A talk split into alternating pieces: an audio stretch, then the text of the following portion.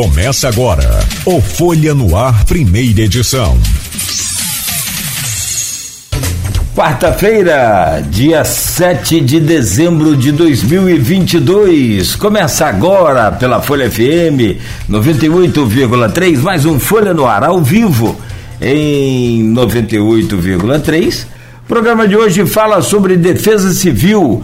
Muitos pedidos, inclusive, aqui de alguns bairros que estão sendo é, é, é, acometidos aí por essa chuva, ruas alagadas e também né, solicitação aí da Defesa Civil no atendimento a essas ruas. Vamos conversar, e, dentre esse e outros assuntos, com Alcemir Pascotto. Alcemir, muito obrigado pela presença do senhor, é um prazer recebê-lo sempre aqui no programa, infelizmente nesses momentos mais críticos, né? Mas, por outro lado, é bom que a gente venha ouvir aqui a, a, o seu posicionamento, a sua palavra sobre eh, os alertas e até mesmo acalmar a população, se for o caso. Bem-vindo ao programa. Primeiramente, bom dia, agradecê-lo, agradecê-lo ao Arnaldo Neto, toda a sua equipe.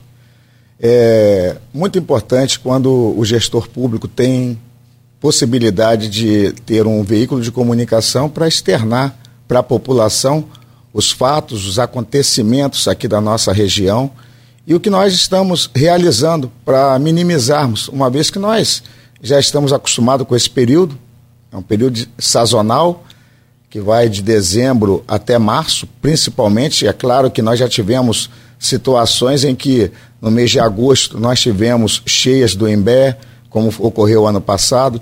Nós tivemos duas cheias esse ano, né, em janeiro e em fevereiro, onde o Rio Paraíba, por dois momentos, teve a elevação do, da sua cota. E nós agora, não seria diferente, estamos tendo um problema né, de acumulados de chuva, diferente ainda de nós termos um problema hídrico na região, nós não estamos tendo. Você vê que o rio Muriaé, que atinge a área de campos, o rio Paraíba do Sul está na sua calha dentro, tranquilo, sem qualquer problema. Agora, a região do Imbé foi é, um pouco massacrada por esse acumulado de chuva que nós tivemos é, na quarta-feira.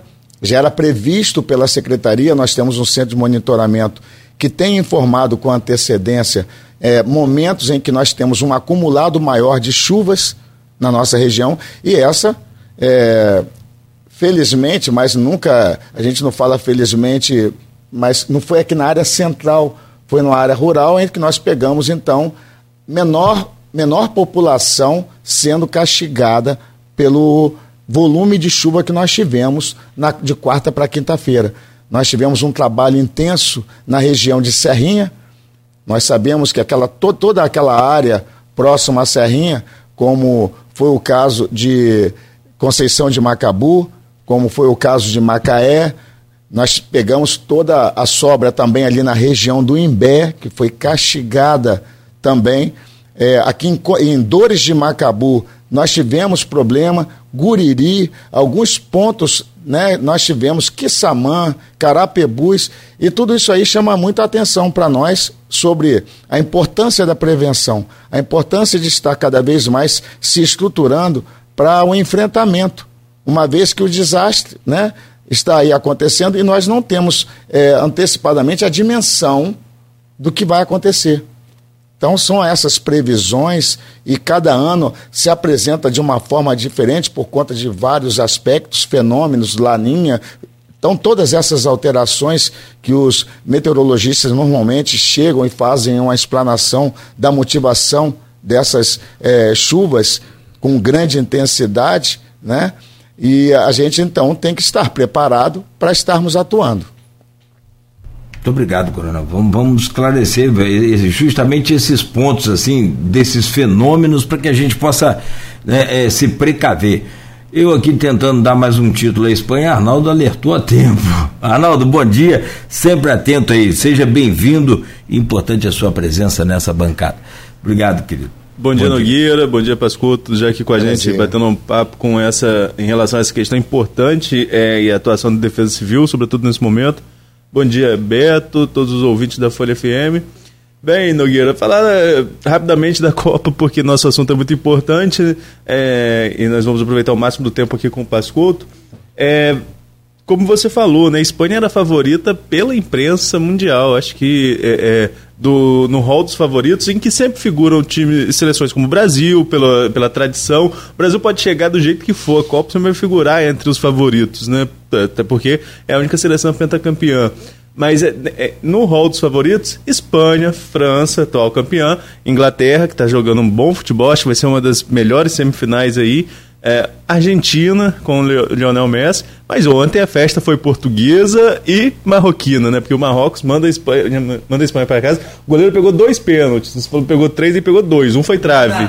É, é, é, três pênaltis não convertidos pelo, pelo, pela Espanha. É, é um foi por, um foi por, por, por é, aquele raio. Foi na sorte, né? Foi no olho. Foi no olho. Foi no olho, é verdade. Mas agora eu não tô acompanhando. O melhor batedor deles, hein? O cara entrou só para bater só pênalti. Entrou para bater o pênalti, isso que é triste, né? É, eu não tô como eu falo sempre, eu não tenho, é, diferentemente de 2014 e 2018 que eu cobri Copa, esse ano eu não estava cobrindo, então não assisti é, futebol europeu, então eu não conheço. Mas esse goleiro marroquino, ele é, é do Sevilha e é bem conceituado dentro do futebol por atuações assim importantes pelo Sevilha, que foi campeão da Liga da Europa recentemente.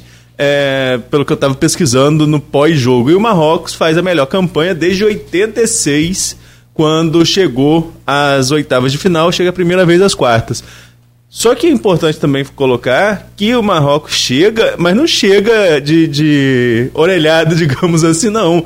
Passou na, na fase de, de, grupo mandando a Bélgica para casa. A, a, essa geração belga que todo mundo esperava muito dela, uma geração que naturalmente envelheceu e não conseguiu um bom resultado nessa, nessa Copa.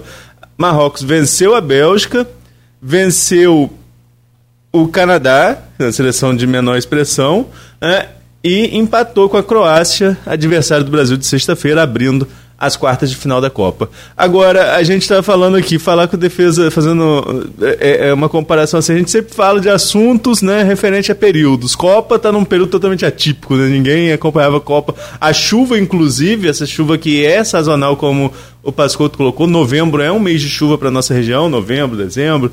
É, tem até, entre muitas aspas, que tivemos impactos é, é, é, muito mais severos, mas tem atrapalhado as comemorações de Copa. O próprio Jackson, quando teve aqui, falou né, que, uh, que a maior efetividade para evitar aglomeração nesse período de Copa tem sido a chuva. Tem chovido todos os dias de jogos e isso tem evitado algum tipo de aglomeração na cidade, tem sido mais tranquilo as, as comemorações.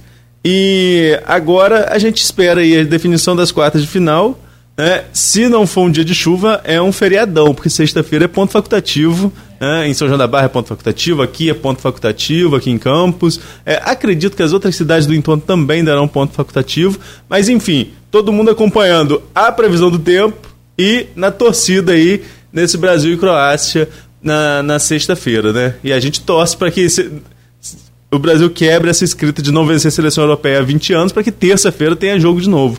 E aí é um jogão, né? Argentina e Holanda, seja quem for adversário, com certeza promessa de um jogão. Assim como na, nas quartas, Inglaterra e, e, e França, digno, jogos dignos de final, né? Inglaterra e França pelo futebol que tem apresentado na Copa, digno de final. E vamos ver se Portugal, que o Brasil teve maior dificuldade de passar pela Suíça, e Portugal atropelou, né? Então vamos ver o que vem por aí. E também eles jogaram diferente, né? Jogaram diferente. diferente. Eu não consegui ver o jogo todo. Ontem eu não consegui ver nenhum dos dois jogos todos, todo, mas é, é só para destacar aqui a gente começar com o Pascoto, eu vi o finalzinho do jogo da Espanha. Quando apitou, a expressão dos jogadores era de derrota da Espanha. Os marroquinos comemoravam e os espanhóis estavam tipo, o que está acontecendo?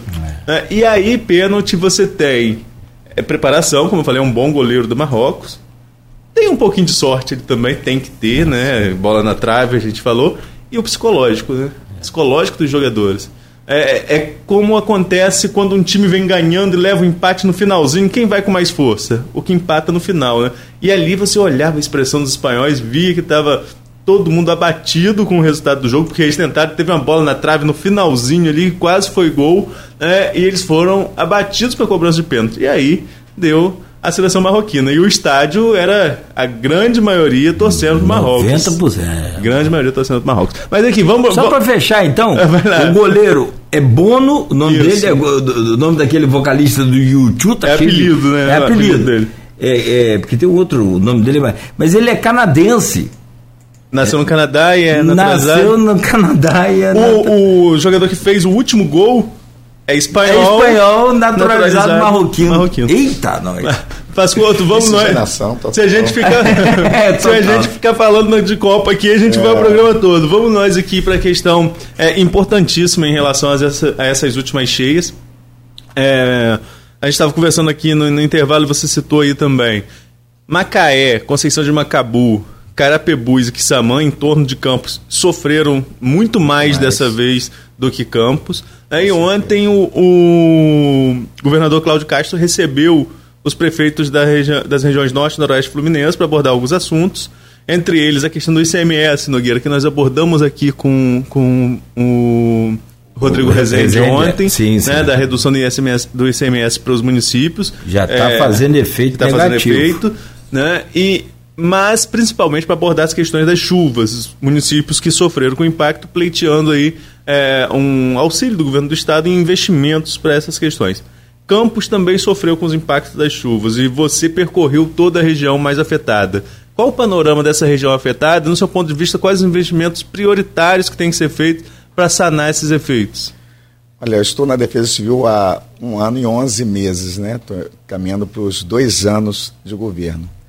E o que a gente observa é, muito é que o trabalho da prevenção tem sido assim o carro-chefe e deverá ser sempre o carro-chefe das secretarias. Primeiro, porque você tem que estar com um planejamento muito bem montado, porque quando você se conhece, conhece a estrutura que você tem, por maiores que sejam os obstáculos, você passa a ter cada vez mais tranquilidade na condução, porque os desastres estão aí, estarão acontecendo, mas quando você planeja, faz um trabalho coordenado, você tem muito mais tranquilidade. Então eu tenho um agradecimento muito grande por, pela equipe que eu tenho, é uma equipe reduzida, mas com uma força de trabalho muito grande, uma equipe que tem dado resposta a todas as questões. E olha que Campos é um município com 4.032 é, quilômetros quadrados.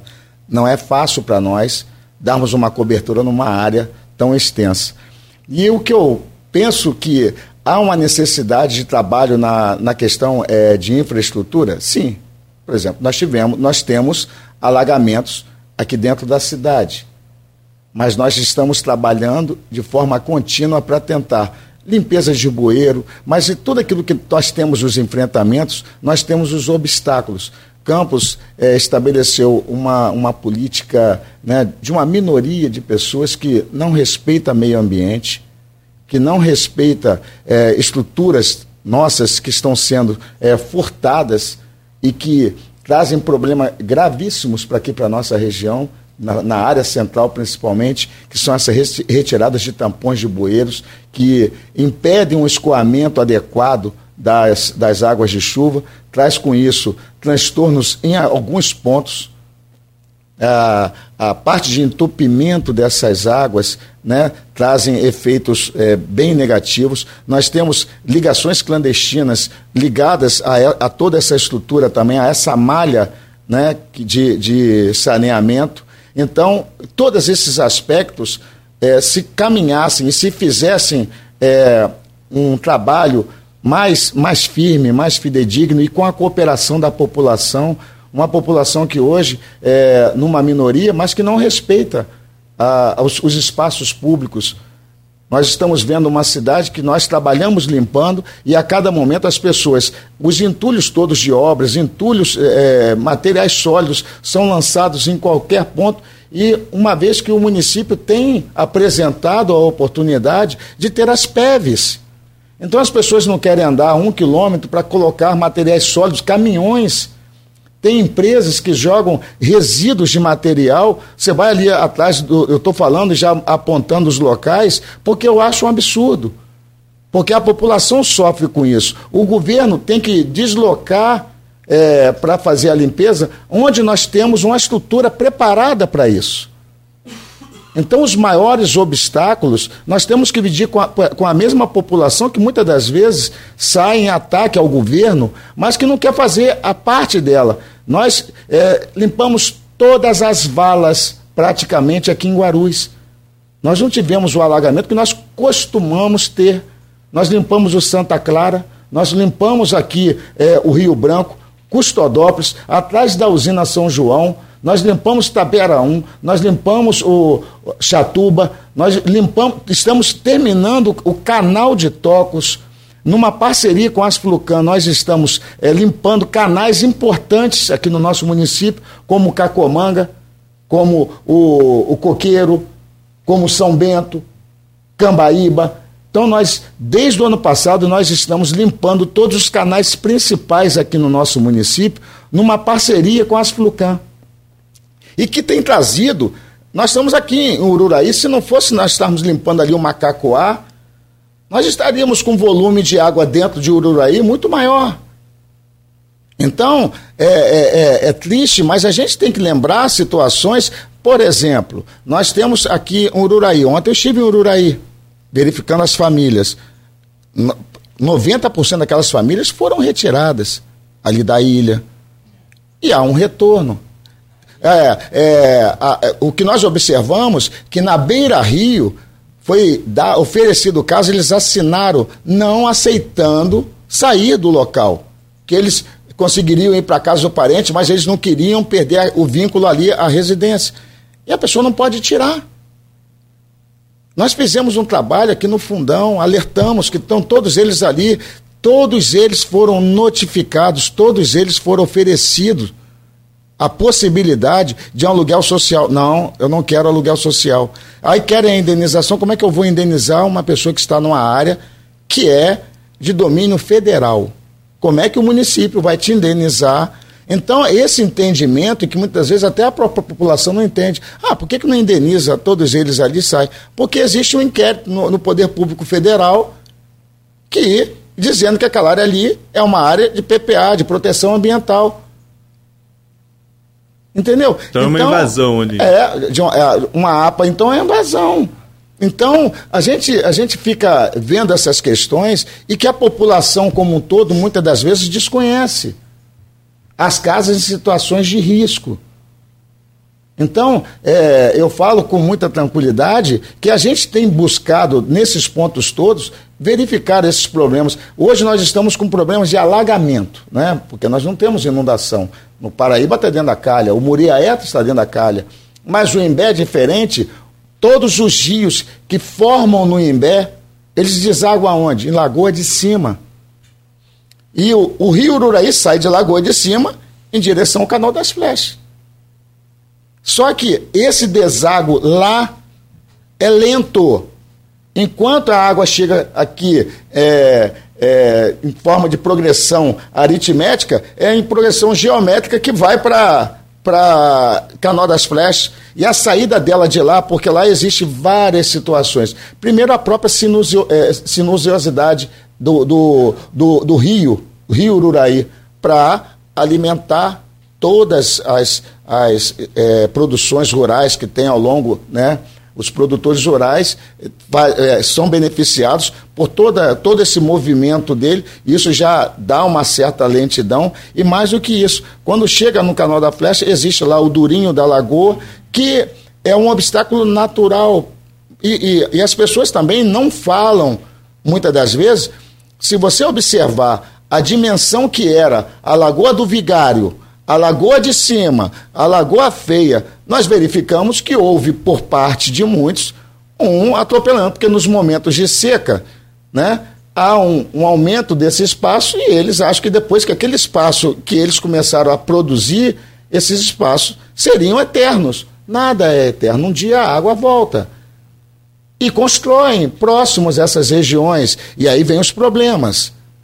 Então, só para você ter uma ideia, nas, nas últimas cheias, né, as chuvas desse ano, e até mesmo é, depois que foi instalado o programa Morar Feliz, nós tínhamos, até então, nós tínhamos 23 mil pessoas alojadas.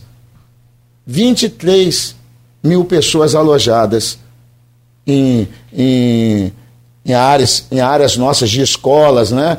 Então, hoje você não vê isso. Nós tivemos duas enchentes no ano passado. Sabe quantas pessoas? 90 pessoas foram para escolas.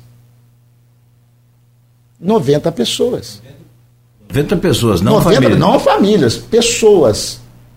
Nós estamos agora com esse problema lá na região do Imbé, Serrinha. Sabe quantas pessoas que nós temos abrigadas? Nenhuma.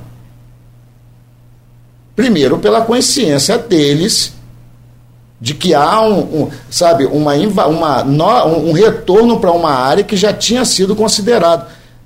E aí você vai falar, não, mas é, por que, que o poder público, mas é, é essa instalação deles ocorre de uma maneira é, assim que o, o governo a gente nota que não consegue ter o controle para toda a área é, central e aí ocorre essas, essas é, revitalizações né, desses pontos né, que são ocupados.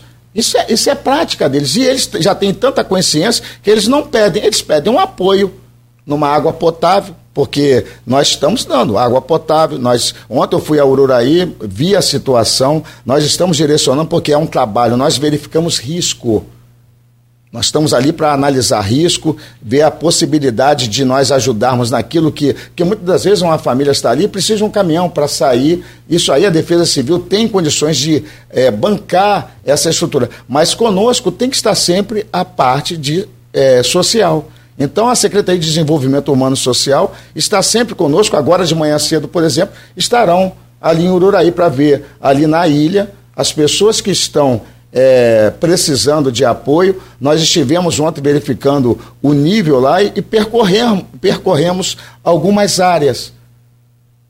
Mas é sabido que parte daquelas pessoas já foram beneficiadas. E é por isso que o serviço social vai ao local, verifica quem realmente tem ali cadastrado e todos eles são cadastrados no CRAS. Então o poder público está tendo um controle sobre essas questões. E é por isso que eu estou falando que os efeitos ainda não, não saíram do controle do prefeito. Quando você fez a pergunta, você desculpa até feito, ter feito essa contextualização, mas é importante que a população entenda isso. Nós, até agora, não, não usamos do governo estadual, federal, nada. Nós estamos atuando com recurso nosso. É claro que tudo aquilo que vier através de doação, para nós é um prazer recebê-lo e a gente poder oferecer ainda mais para aqueles que necessitam. Mas todos eles que é, nós estivemos percorrendo toda a Lagoa de Cima. Fomos à Lagoa de Cima, é, fomos à Lagoinha, fomos a Busanza, fomos a Lagoinha e, e a, aquela parte de Conceição do Imbé, que é uma área também que está isolada. E outra característica que nós vimos, a maioria das pessoas elas estão é, desalojadas e outras isoladas. Estão isoladas. Só chega alimento a elas através de embarcação.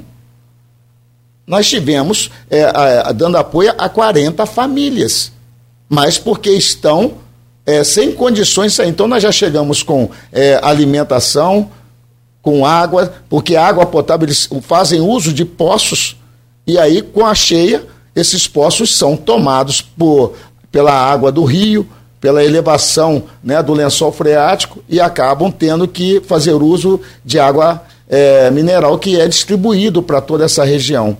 Então, o, o governo municipal tem buscado cumprir, cobrir todas essas áreas e isso tem permitido que nós tenhamos um controle muito bom sobre todo esse quadro que agora foi instalado né, região do Imbé, nós tivemos lá, nós tivemos um probleminha ali na, no Morro de Itaoca, tivemos ter, ter que e, fazer o isolamento daquela área, é, foi importante. Agora, é, esperamos que a, a, parte de infraestrutura seja logo reparada para que possamos fazer novamente a liberação daquele espaço.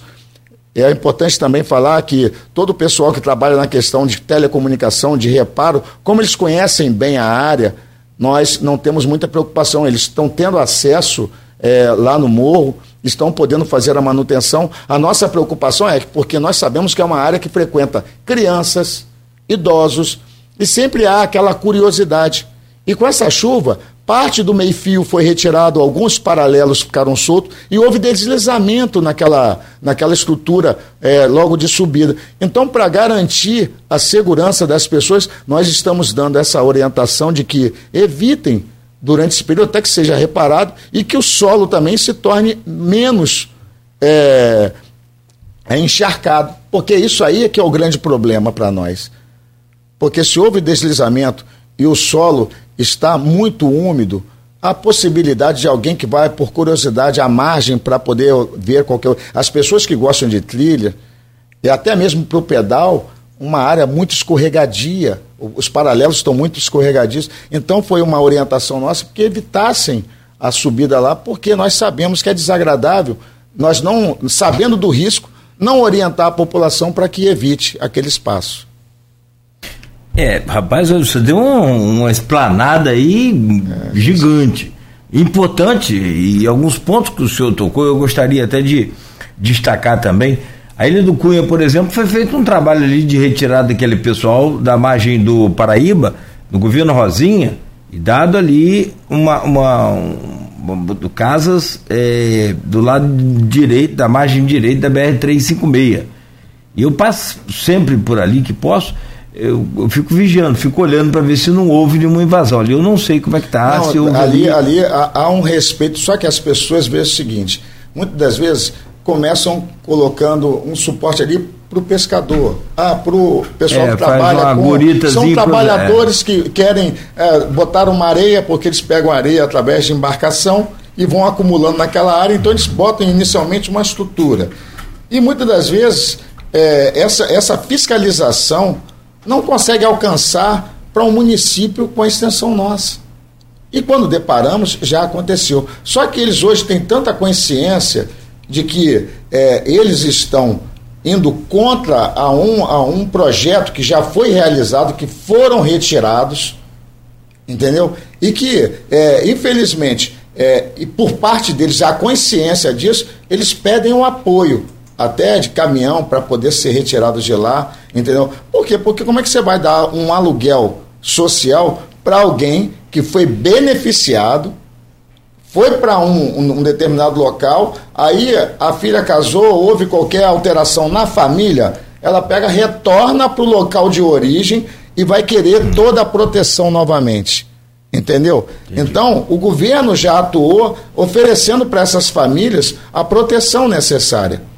Agora, surgiram, no, surgiram novos? Sim, e é por conta disso que o trabalho nosso tem que ser junto com uh, o setor social para que possa fazer uma análise e para ver a questão de nós levarmos essas pessoas para abrigos é, da prefeitura. Nós falamos aqui essa semana com o Jackson, Jackson. Sub, o Sub-Jackson, e no meu pensamento, e, e, e, eu acho que aí é, é, preciso ser nenhum gênio, é óbvio, o ordenamento do centro comercial, por exemplo, é mais fácil do que o reordenamento. Ou seja, Nossa. depois que o cara tomou a rua, para tirar dali. É muito mais difícil. Aí é, um, é, um, é uma, é uma complicação. É, não, não, vamos entrar em detalhes. A mesma coisa é também a questão das da áreas de APA, né? De exato, área, exato. Áreas de proteção. É, é a maior dificuldade. Você vê, eu, nós estamos limpando as valas.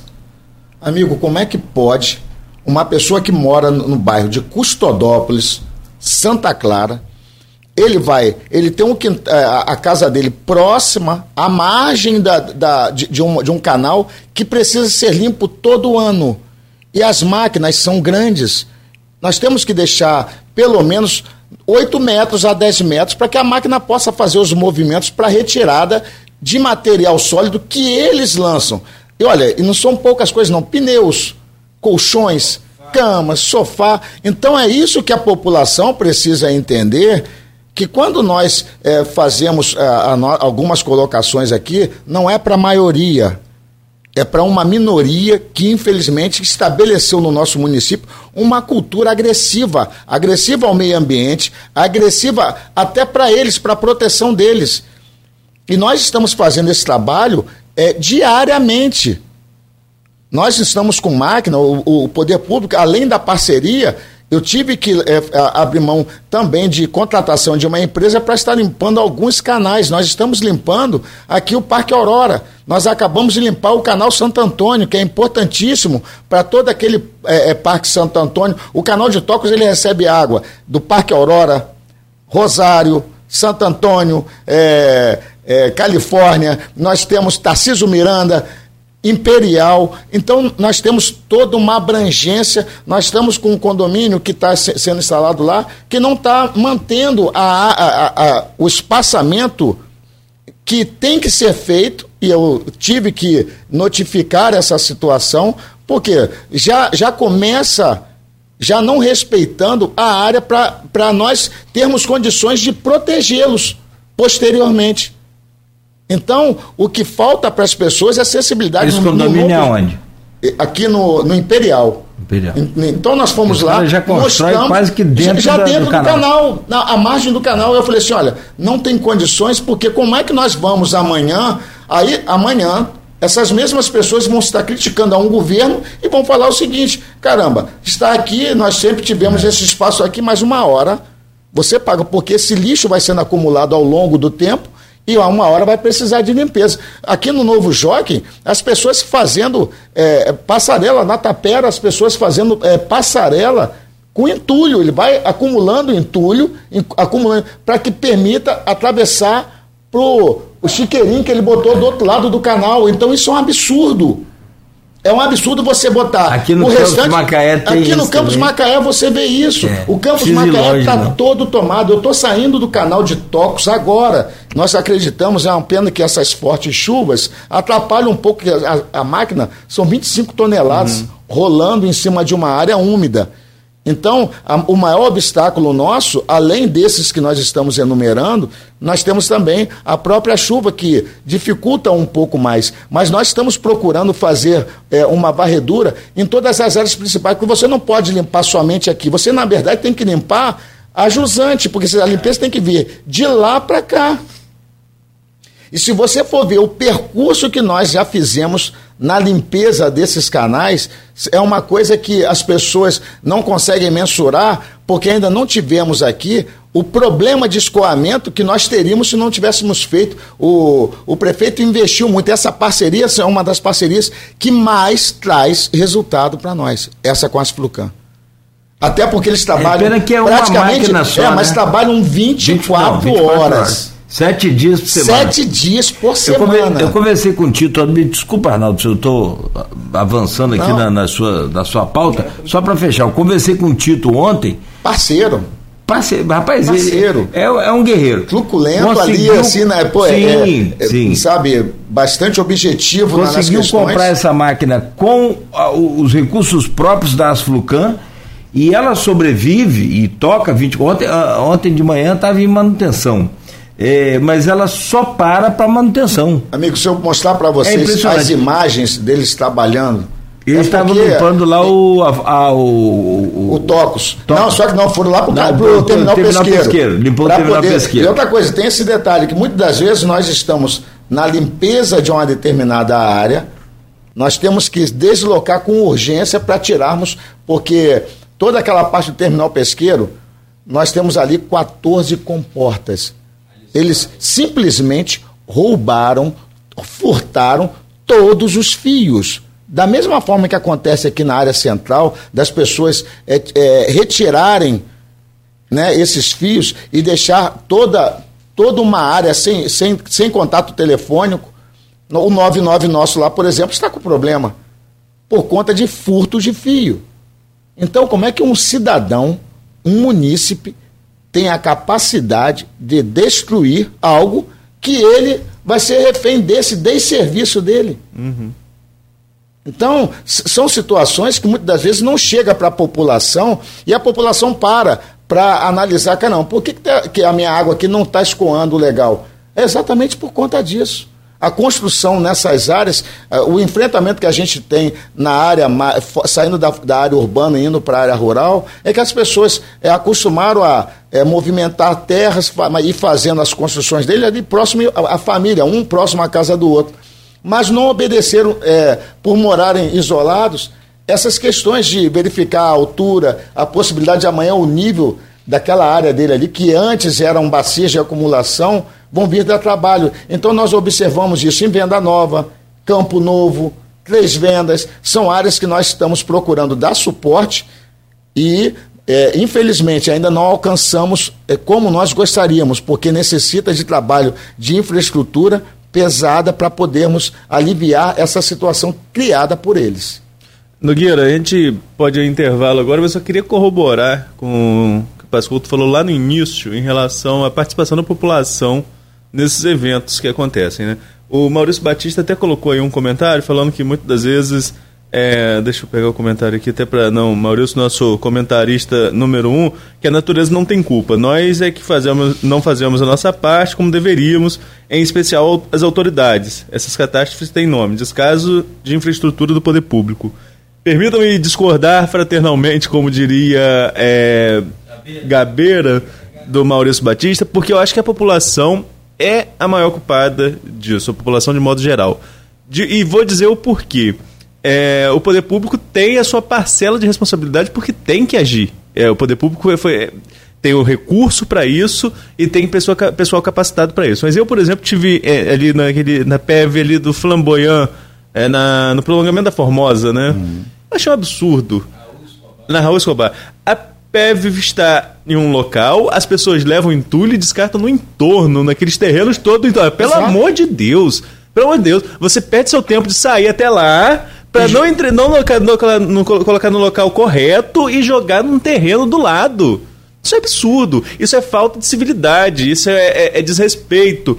O, o, a lei orgânica municipal prevê multa para esse tipo de ação, mas não há. Aí sim, onde está a parcela de responsabilidade da, do poder público que o Maurício levantou aqui, em fiscalizar isso. Porque se tem multa prevista e não é uma multa barata, são 30 UFICas, vai dar aí uns 3 mil e pouco reais, né? Convertendo para o valor real.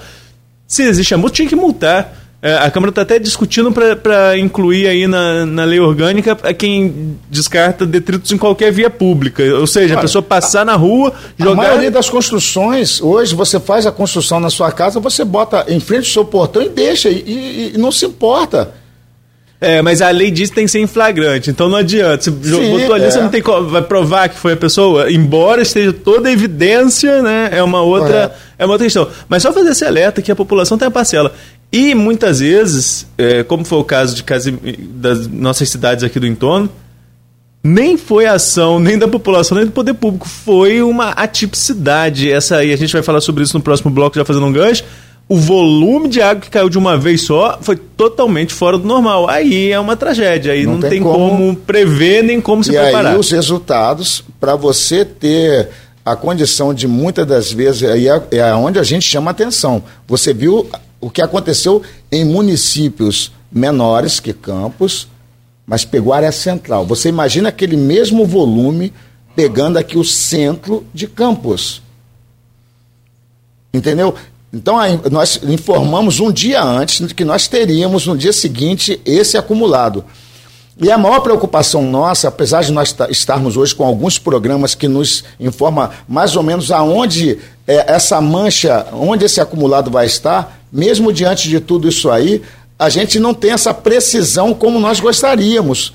Muitas vezes, em cima da hora, a gente começa já a ver acontecendo ali no, no nosso, no nosso visor e você fica assim, caramba, e de repente o vento começa a mudar e ele muda com muita rapidez. Daí a dificuldade de nós chegarmos para uma pessoa e falar assim: é, mas vai chover mais aonde? Para a área do Embé ou para a área. Entendeu? Não há. Aí só, só se chamar o pessoal da Fórmula 1. É, que aí para acompanhar cada sabe trajeto. lá se na curva do Pinheirinho vai chover, se no S do Sena quantas gotas vão cair, os caras são. É. Mas aí. Setor, mas, mas é, é, é, difícil. Acho que nem o, o, privado aí, que é o canal Clima Tempo, que eu, eu particularmente não uso não, é. aqui para informar eu uso o público, que é o IMED, uhum. Instituto Nacional de Meteorologia. Isso. Que é, previsão já está dizendo, já é tá pré. previsão, é. Não é... Por isso que às vezes as pessoas pensam assim, não, mas você não tem, pelo menos como me afirmar. Não, é. não, não temos. Então o Arnaldo já deixou aí uma conexão para o próximo não. bloco o que que aconteceu com Serrinha, né? E como é que está a situação daquela população? Vou pedir licença ao senhor, Coronel Alcemir Pascotto, para a gente fazer aqui uma pausa rápida. Tem alguns pedidos aqui, até no meu é, PV, é, no meu é, privado, né? Uhum. lá de. Tem aqui, tem, tem de vários locais, mas aqui de, de Goitacazes né? ali do Parque Saraiva, Saraiva. também. Uhum. Vocês estão atuando ali, então daqui a pouco a gente fala sobre. Com certeza. Eh, essas, porque na verdade são alagamentos. O que são alagamentos. Falou. E aí Exatamente. a gente quer saber o que é defesa civil, porque parece que tem que ter, tem que ter bomba e tem que escoar essa água para um devido lugar que não afete mais é, ninguém lá na frente. Bom, é, vai ser bom que nós vamos também alinhar até para a população ter ciência de exatamente quais são as maiores dificuldades para a defesa civil. Perfeito. São 7 horas e 58 minutos. O programa de hoje com Arnaldo Neto na bancada. Estamos conversando com o Coronel Semi Pascotto. Deixa eu mandar um abraço aqui para sua equipe lá. É, em especial o Major Peçanha. Peçanha. Figuraço. Figuraço também. Mas nós estamos com a equipe lá que trabalha é sábado, é, domingo, feriado, sim, não sim. tem. Em pleno jogo do Brasil, nós estamos lá em, em Lagoa de Cima, percorrendo aquelas áreas lá. Sim, sim, sim. Se bobear não pode piscar nenhum, nenhum instante nesse momento. Não. E então voltaremos a seguir conversando com o Alcemir Pascotto, secretário da Defesa Civil de Campos, que aliás eu estava conferindo aqui nas imagens do, da, das câmeras do Senzanet, agora há pouco, de novo, chovendo, né? Amanheceu chovendo e, e segue chovendo aí, ó com imagens do tempo nublado, pista ali, por, exemplo, da, da, da, da, ponte da Lapa, molhada, né? Então, né, chovendo aí, choveu agora há pouco e segue assim com previsão de chuva para hoje. Arnaldo Neto na bancada conosco hoje, que eu convido para abrir esse bloco mais uma vez aí, por favor, Neto. Vamos lá, Nogueira, eu vou. É, a gente vai. Esse vai e volta aí da, da pauta ao vivo. Tem um comentário aqui do Maurício, eu não, não consegui ler antes, eu vou ler depois se, se depois, depois coloco aqui. É, mas no vai e volta desse programa ao vivo, eu queria ir lá no grupo de WhatsApp do programa. A Silvana Venâncio traz algumas colocações que a gente já falou aqui. Eu vou juntar a da Silvana e também a do, do Sávio. É, a Silvana coloca, Pascoto, que entramos agora em dezembro e tem essa questão que infelizmente é, vira rotina nesses meses de verão. É, o, é o nosso período chuvoso, né? Correto. É, nem chegamos ainda o verão, que começa dia 20... 23, 21 ou 23? 20, 21, 21. É. É, quais as ações de defesa civil para evitar as enchentes com as eminentes chuvas nos próximos meses? O que, que dá para fazer de preventivo? Você já citou aí a questão da limpeza da, da, dos canais. Né? Nós temos as galerias pluviais que acho que precisam também de, de, uma limpeza, deve ser constante, mas deve ser acentuada agora nesse período. Mas o que mais pode ser feito para tentar evitar efeitos negativos dessas chuvas?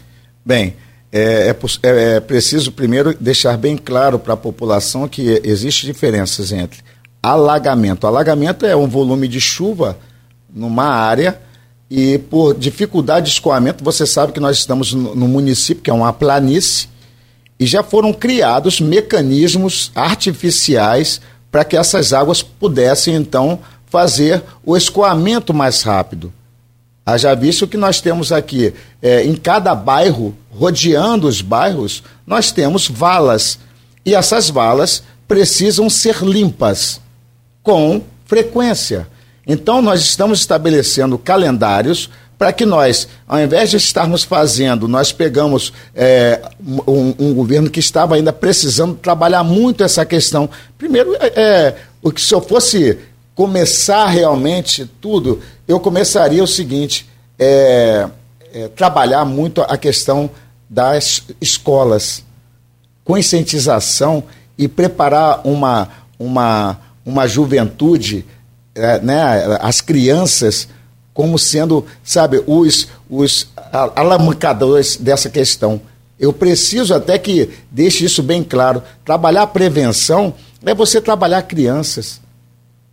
Fazer uma consciência diferente que nós adultos não estamos tendo a capacidade de resolvermos. Então a primeira questão seria essa: trabalhar a conscientização.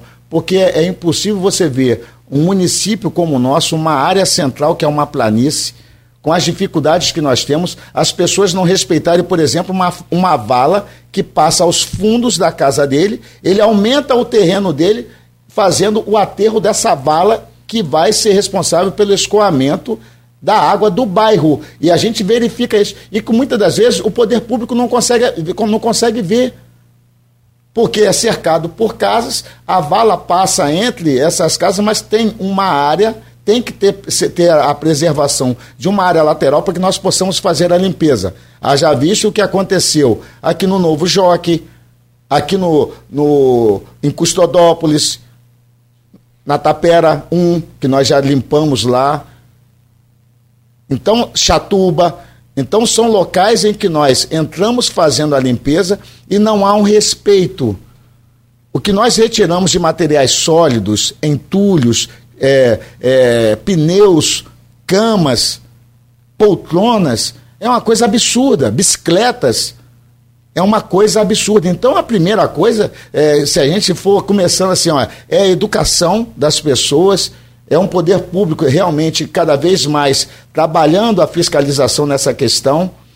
A dificuldade maior é que muitas das vezes, na hora que nós vamos priorizar, né, é, não existe assim uma, um, um momento em que a gente consegue ter a cobertura total pela extensão, mas eu vejo que a população seria é, de extrema importância. Mas existe uma parcela da população, e é uma, é uma parcela maior, que teme, e com toda razão, que aqueles que são infratores é, façam o que vem fazendo.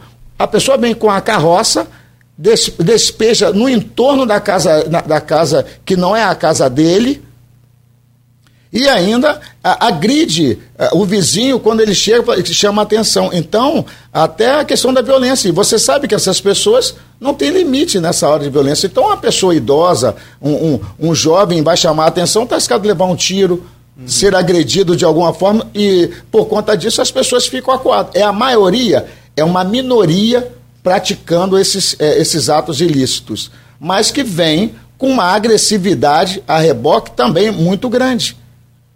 Então, é, é, é, é necessário é, uma união de esforços dentro do poder público municipal. Há necessidade de cada vez mais trabalharmos essa, essa questão da conscientização, esse espaço que vocês estão é, oferecendo para nós aqui, para estarmos divulgando os trabalhos e fazendo com que a população entenda exatamente quais são os maiores obstáculos é que então nós possamos é, começar a colher frutos. Nós estamos desenvolvendo um trabalho agora, Defesa Civil na escola.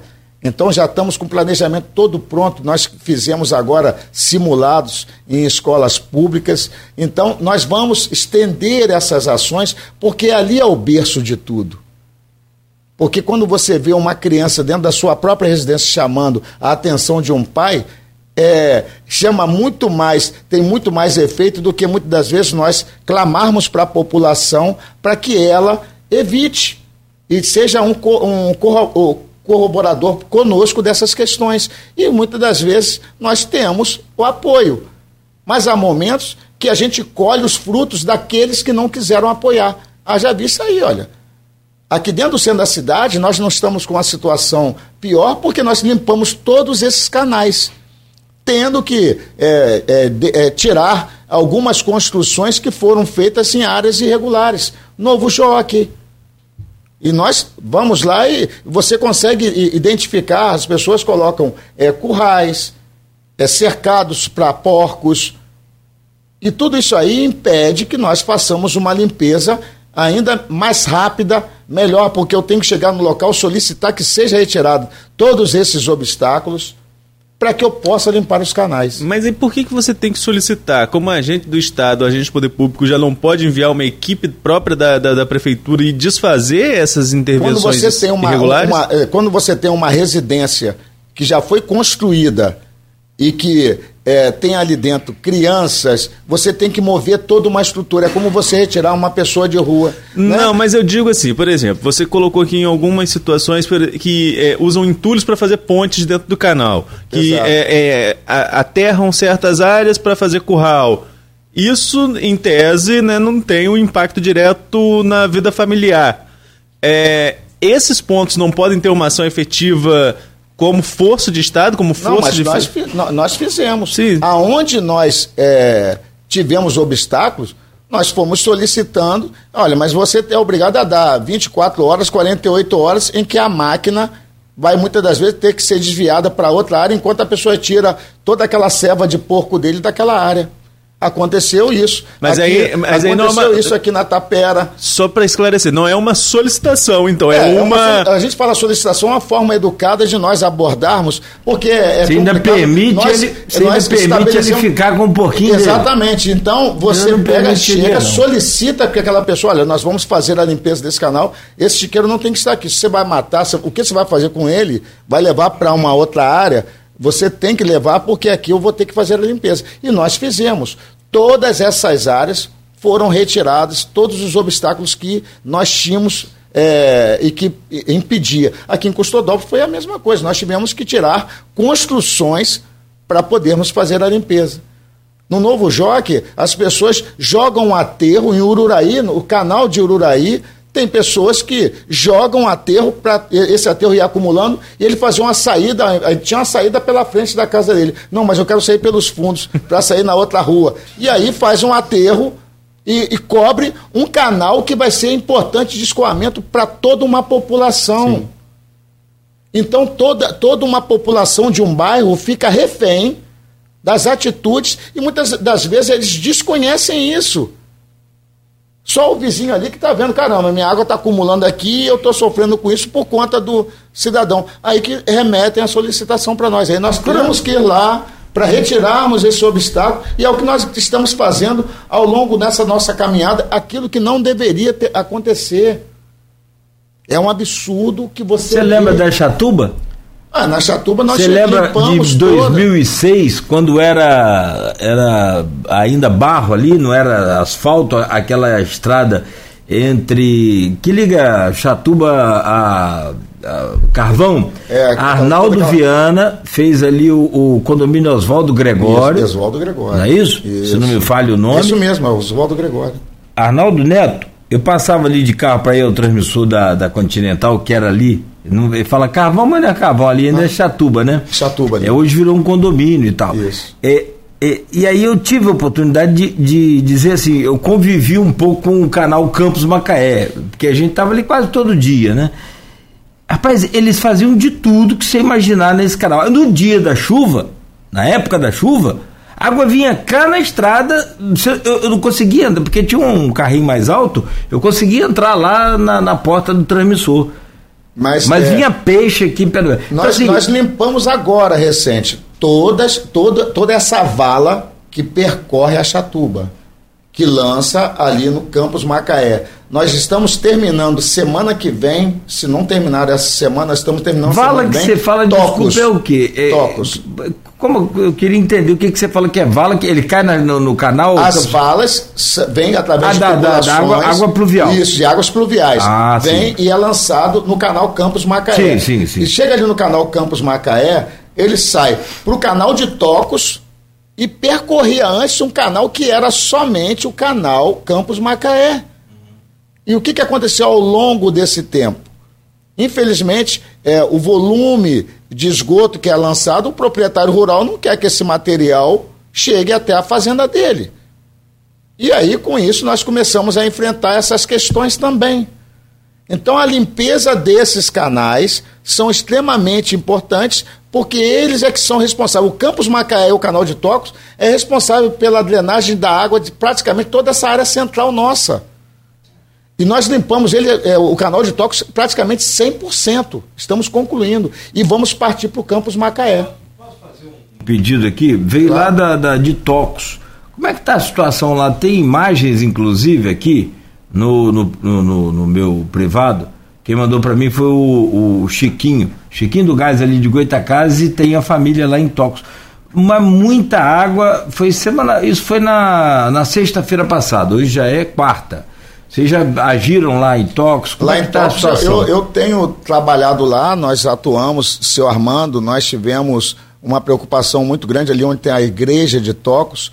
Nós é, limpamos é, e fizemos, a, já levei inclusive parte da tubulação, porque um dos moradores nos cederam é, um espaço, que é de baixada, para que essa água possa escoar para essas terras dele. É aquela questão da, das construções que começaram a ser feitas e começou a, a família a crescer, mas não houve um critério e que hoje as pessoas são refém, reféns daquilo que eles mesmos foram responsáveis. Muitas bacias de acumulações nessas áreas rurais foram totalmente aterradas. E é isso que, que é preciso que se entenda. É, é preciso a preservação desse, desses bolsões pelas próprias características daquele local. Aqui, aqui toda era área de plantação de cana. E começaram então a construções sem obedecer critérios de defesa para eles mesmos. Eles foram fazendo aterro de áreas que eram áreas de acumulação de, de, de água e que infelizmente hoje pagam o preço por conta disso.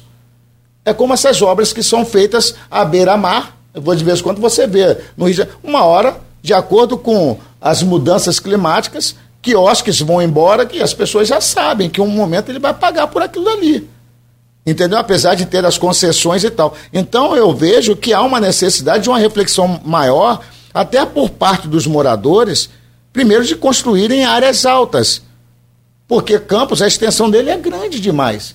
E for, foram criados alguns povoados. Então, todas essas áreas aí, eles na construção, eu, eu, eu penso que deveria ter mais critério, uma orientação maior para que as, as pessoas não passassem hoje pelo que estão passando. Então você tem que fazer valetas, pedir autorização a um outro, é, a um, a um outro produtor rural para que essa água seja escoada para aquela área dele. Nós estamos deparando com isso em Venda Nova, em Campo Novo. Diferente de uma situação do novo jockey, que está, nós estamos é, constantemente trabalhando ali, mas já existe uma licitação paga, já praticamente assim, estou falando paga, tudo já autorizado para que nós estejamos tendo ali um, um trabalho de é, infraestrutura do bairro. Então, eu, eu, penso que algumas áreas, o problema de infraestrutura aqui na área central ainda é possível. Mas em, em, em determinadas áreas, como é o caso, por exemplo, de Serrinha, as pessoas ficaram isoladas em algumas áreas. Então são isolamentos, porque o volume de água, 400 e 440 milímetros de chuva, uma coisa que se, se você fosse dissipar em meses, quanto é que corresponderia numa situação normal? Seriam quatro meses de chuva. Aí você vem, tem num único dia um volume de 337 e somando né, é, todo esse período de 72 horas, você ter 440 milímetros de chuva numa única área. Então fica difícil, as pessoas ficaram ilhadas, as pessoas tiveram é, a atenção nossa. Nós tivemos, inclusive, a BR-101 interditada. Veio desinterditar agora, três dias atrás. Uhum. Entendeu? Então, então são coisas que, a gente é, sabe que pode acontecer, o desastre pode acontecer, mas se o poder público mantiver o que nós estamos procurando fazer, um trabalho sistemático, um trabalho organizado, as secretarias trabalhando como um sistema, é possível nós diminuirmos. O que ela pergunta sobre essa questão, como é que nós podemos fazer, é dar continuidade a um trabalho, primeiro, educativo, Segundo, trazer a população cada vez mais para perto. Terceiro, um poder público que seja cada vez mais unido para podermos estar é, é, enfrentando essas questões e tendo é, a possibilidade de minimizarmos essa questão. Então, são fatores que eu acho que hoje é são imprescindíveis para que nós tenhamos, pelo menos, diante dos desastres naturais, a possibilidade de não termos é, um resultado tão é, prejudicial para todas as pessoas. Pascoto, com a sua resposta em relação à a, a, a, limpeza que vem acontecendo, você responde também a questão aqui levantada pelo Sávio.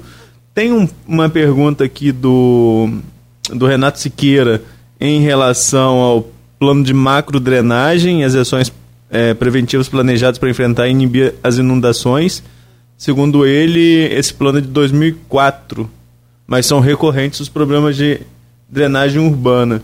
É, e ele pergunta se esse plano vai ser atualizado. Você tem é, conhecimento desse plano? Tenho. É, o poder público não, não está sozinho nessa questão. O Comitê do Baixo Paraíba, é, você falou agora há pouco no Tito, é, no João Siqueira, são pessoas que trabalham muito nessa questão desses canais. Nós temos um INEA que tem é, sido parceiro conosco é, nessas questões. Então, o que nós precisamos efetivar é que nós estamos com grande, a maioria das comportas, todas, todas, nós fizemos o reparo do canal São Bento, todo o nosso pessoal, com autorização do INEA, mas aí você vê, não é, não é competência do município então, há uma necessidade do, de uma união de esforços para que nós possamos ter um resultado favorável. E é nisso aí e que a gente é, fala que eu estou agora para limpar é, o canal São Bento, é, limpar o canal, endireitar a, a comporta do canal São Bento, aqui do Campus Macaé, que também é, é, é muito importante para nós, entendeu? E que eu vejo assim uma necessidade de de a, nós estarmos unidos para buscarmos essa solução, porque não é um ato só do poder público municipal. Então nós temos ainda o enfrentamento da limpeza desses canais, endireitar essas comportas, todas elas, para que nós possamos, é, na verdade, é, fazer uma manutenção, não só lá em Canal das Flechas, mas também no terminal pesqueiro. São, são comportas importantes para nós e que estão totalmente depredadas, totalmente depredadas. Comporta e, ali que tem que levantar caminhão muque. Só através. Foi o que aconteceu agora lá no terminal pesqueiro. Nós tivemos que transportar as, as máquinas, a máquina para lá das Flucan, para ir desobstruindo em função do volume de matos que são desprendidos da, da margem e são lançados para ir em direção ao mar mas é um volume muito grande.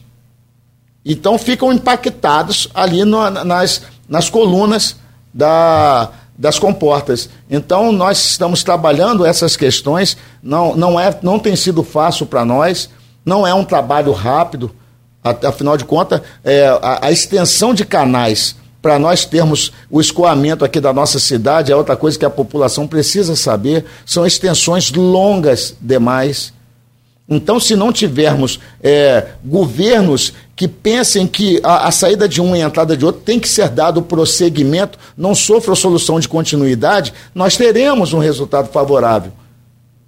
Eu, como campista, quem não quer isso?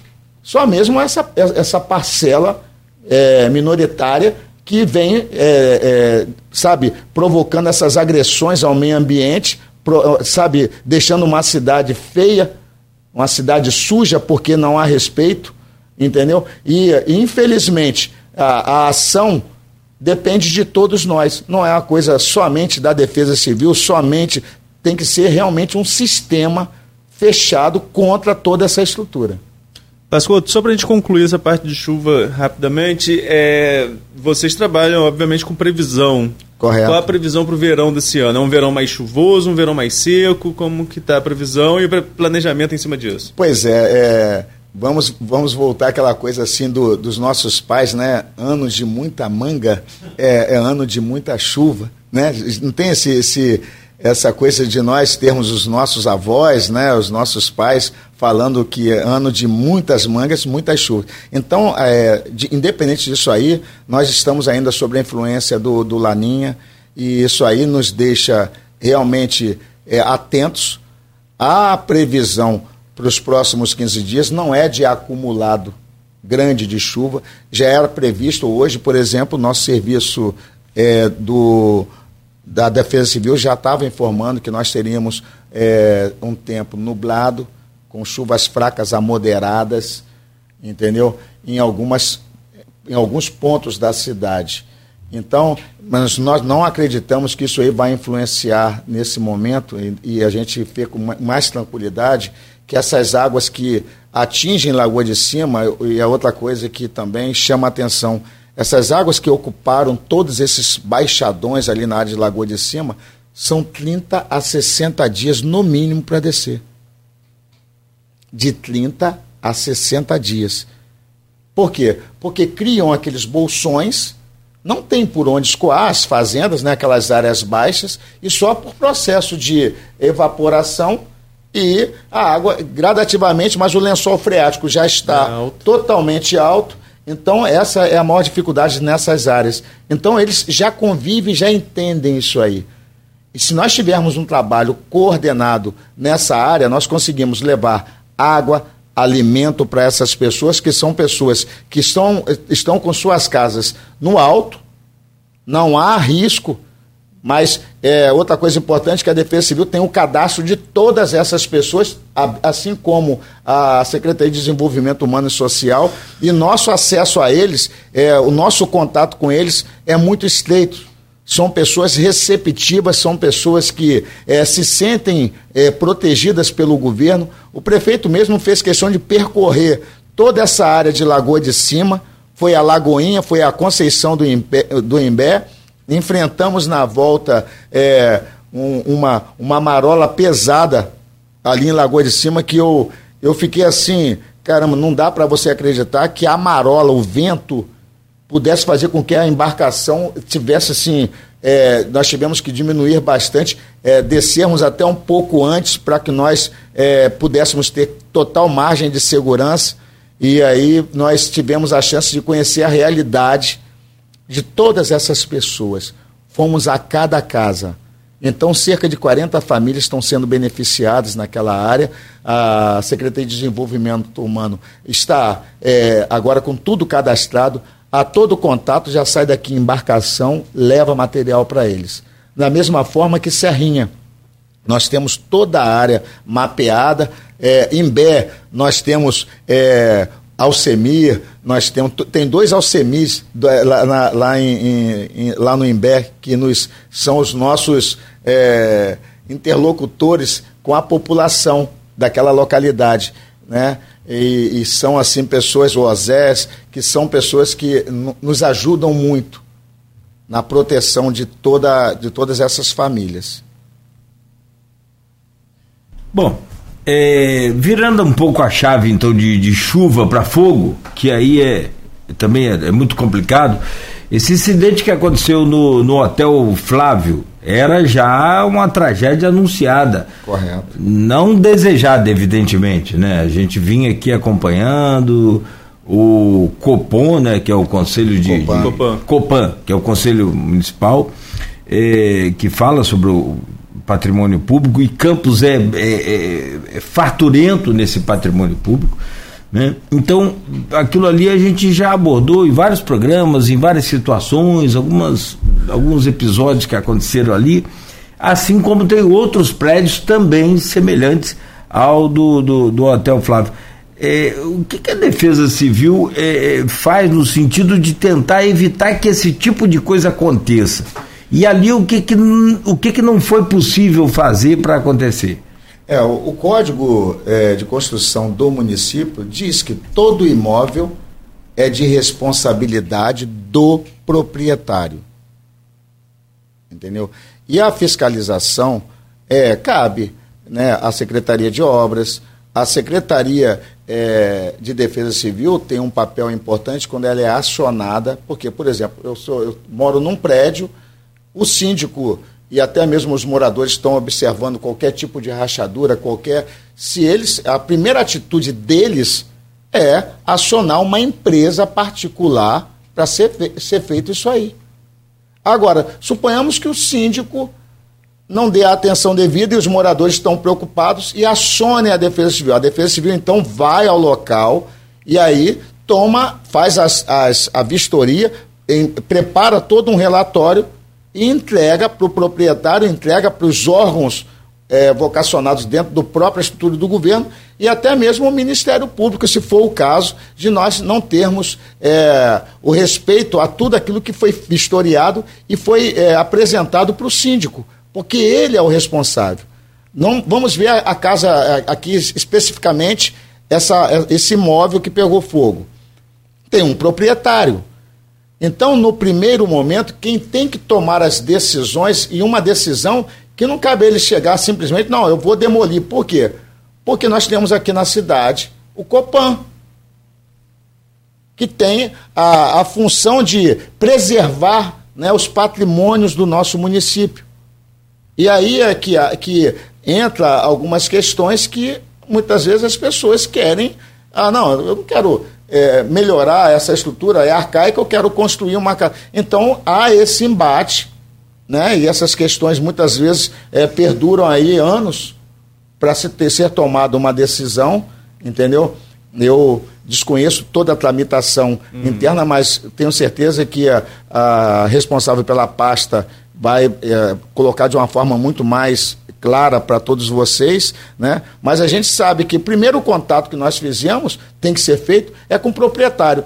Notificou o proprietário, ele tem um tempo X estabelecido de 24 horas, 48 horas para tomar as decisões. Ele não tomando as decisões, o poder público vai ter que realmente tomar uma decisão, por quê? Porque nós sabemos que se trata aqui de uma área de grande movimento, final de ano, e que a gente sabe que os obstáculos criados numa cidade em que as ruas são estreitas, são ruas é, históricas, e que a gente sabe que é, criar qualquer tipo de mudança no trânsito é, é realmente bastante difícil, mas eu penso que deve ser discutido a todo momento para que nós possamos dar celeridade a essas questões. Aquilo que depende da Defesa Civil e que dependia, assim como aconteceu na Barão de Amazonas, nós preparamos o nosso documento, tivemos a preocupação de dar celeridade e passar para todos os órgãos vocacionados o documento para que possam então ser, serem tomadas as medidas. Ali cessa a nossa participação. Então a participação da Defesa Civil é, ah, então foi estabelecido que vai ser feito é, é, a contenção de toda a estrutura. Vai ser feito? Vai ser feito por quem é o proprietário, então nós vamos acompanhar essa, essa, esse processo de escoramento just, juntamente com a Secretaria de Obras e Infraestrutura, para que nós possamos, com apoio da guarda, do IMTT, ver a questão de trânsito. E hoje qual é a, a orientação da Defesa Civil em relação a esse prédio especificamente? A, da Defesa Civil, eu não posso é, emitir um parecer da Defesa Civil. Por quê? Porque na reunião que foi feita através de um colegiado, porque não se toma uma decisão é, sozinho para o destino daquele prédio. Então o Copan avalia primeiramente o relatório nosso. Há chance de contenção? Há. Há, há risco de desabamento? De não, há risco de desabamento e há chance de se conter ali para preservação. Já foi feita uma análise em cima disso aí. Agora, quando é que esse proprietário vai fazer? Por isso que nós temos que trabalhar essa questão, sabermos de todos esses outros órgãos o que está sendo feito. Por exemplo, eu posso falar para você o seguinte, Mas pastor, não... daquilo que compete a você como Defesa Civil. Eu, como Defesa Civil, tenho a tranquilidade de falar para você o seguinte: olha, no dia seguinte, nós estávamos com a nossa vistoria entregues aos órgãos competentes.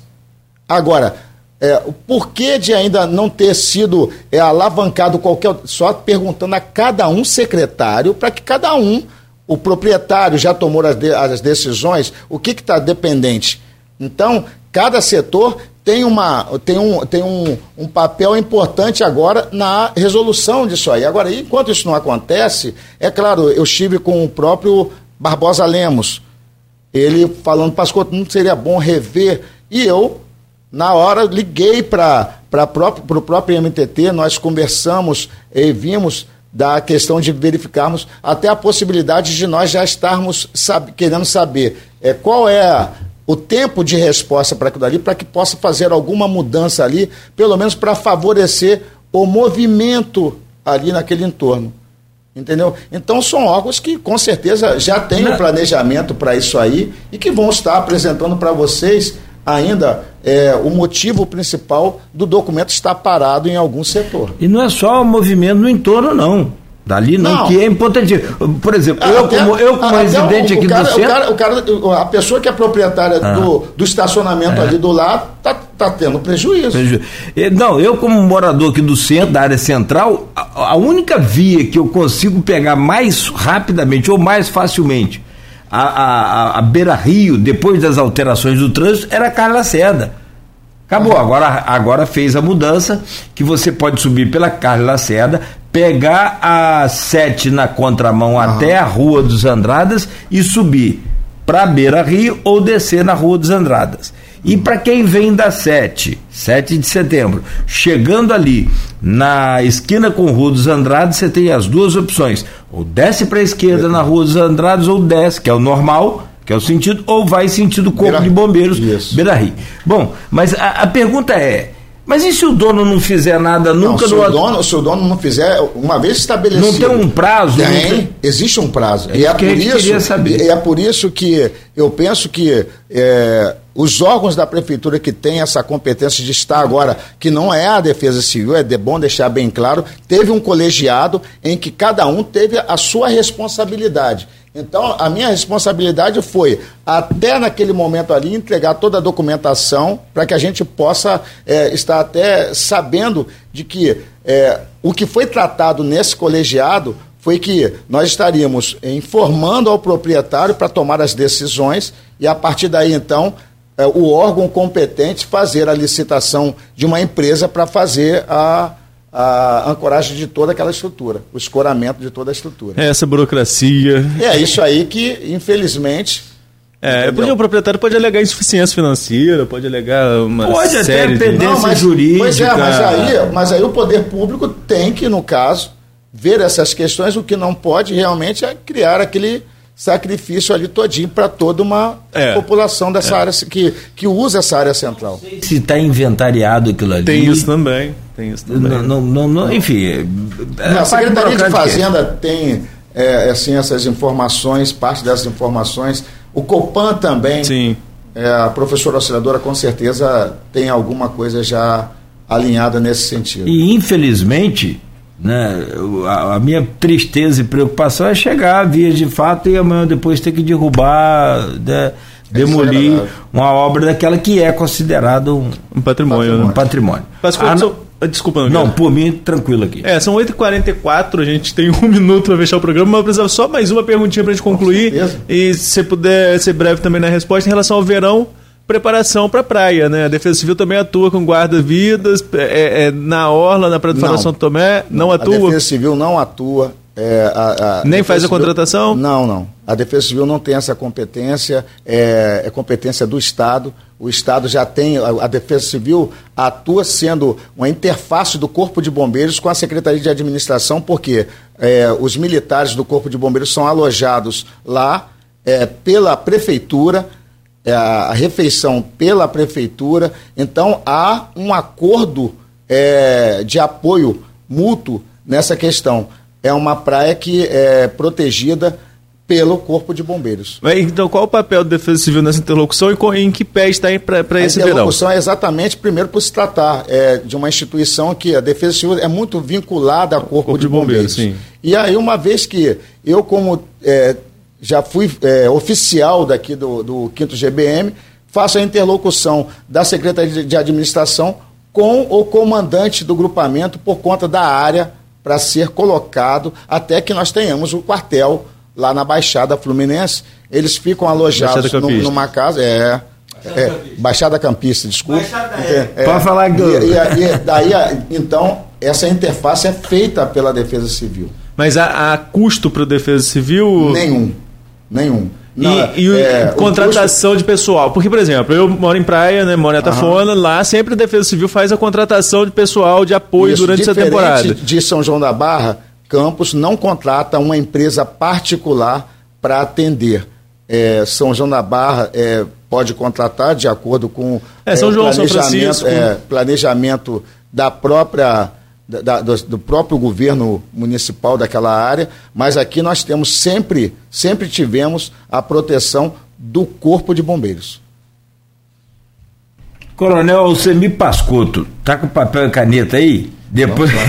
Não, eu imagino. Não, eu vou passar aqui para o senhor alguns pedidos Pode mandar aqui. pelo zap. Mando, mando, é. ó. Travessa José Pereira de Chagas, lá em Tocos, famosa rua do Jamil Facão, então é bom o senhor resolver logo lá, senão é, já viu. O, o, o, sobrenome. É ameaçador. Também tem a situação, até brincadeira, claro, da Igreja Batista, é, no canto do Rio de Tocos também. Uhum. Né, na Travessa Siqueira, alguns pedidos aqui que a gente Não, pode. pode, pode Ruas alagadas. É, né? nós, nós estamos. É, o senhor falou que o 99 está com defeito. O 99, não sei se já fizeram a manutenção, porque é, hoje eu ainda não cheguei lá para poder ter assim, essa informação. Mas, mas tem um outro... Então, nós temos o 9, 8175 2512. 98175 2512. 2512. Quero agradecer o senhor, dizer que a gente está aqui também à disposição, todo o Grupo Folha, não só a Rádio Folha FM, o, o Arnaldo Neto, que é o editor do jornal, também à disposição, todo o grupo aí à, à disposição do senhor e da Defesa Civil para qualquer ação que seja é, necessária divulgação, a gente está aqui participando e, e, colaborando, porque tem momentos em que a tecnologia que vale é a tecnologia do rádio, Com que certeza. vai lá naquele cantinho Com onde o, o, indivíduo está isolado. E a gente está aqui. Eu é... agradeço imensamente Arnaldo, você, Nogueira, pela e toda a equipe sua por estar dando a oportunidade para nós falarmos é, um pouco sobre as ações nossas falarmos um pouco das responsabilidades que recaem sobre o governo, mas também que recai sobre uma população que precisa entender que ela faz parte dessa estrutura, que ela tem um papel importante dentro dessa estrutura e que nós juntos podemos realmente atravessar todos esses momentos, independente da dimensão do desastre. Mas os desastres acontecem para nós trabalharmos juntos e trabalharmos principalmente prevenção. Nós estamos há dois anos investindo nessa questão de prevenção, limpando as valas, limpando os lagos, fazendo podas de árvores. É, a Defesa Civil é responsável pelos cortes mais radicais, mas nós temos podas feitas pela Subsecretaria de Limpeza Pública. Então, é trabalhar todas as questões que podem trazer risco para a população. De uma forma cada vez mais transparente, informando para a população de forma bastante clara a questão de elevação do nível de rio, de lagoa, a situação é, sem qualquer é, é, dificuldade de colocarmos obstáculos para a informação chegar até eles. Para nós, o que vocês estão fazendo conosco é dando essa oportunidade a quem eu sou muito grato ao Grupo Folha da Manhã. Neto.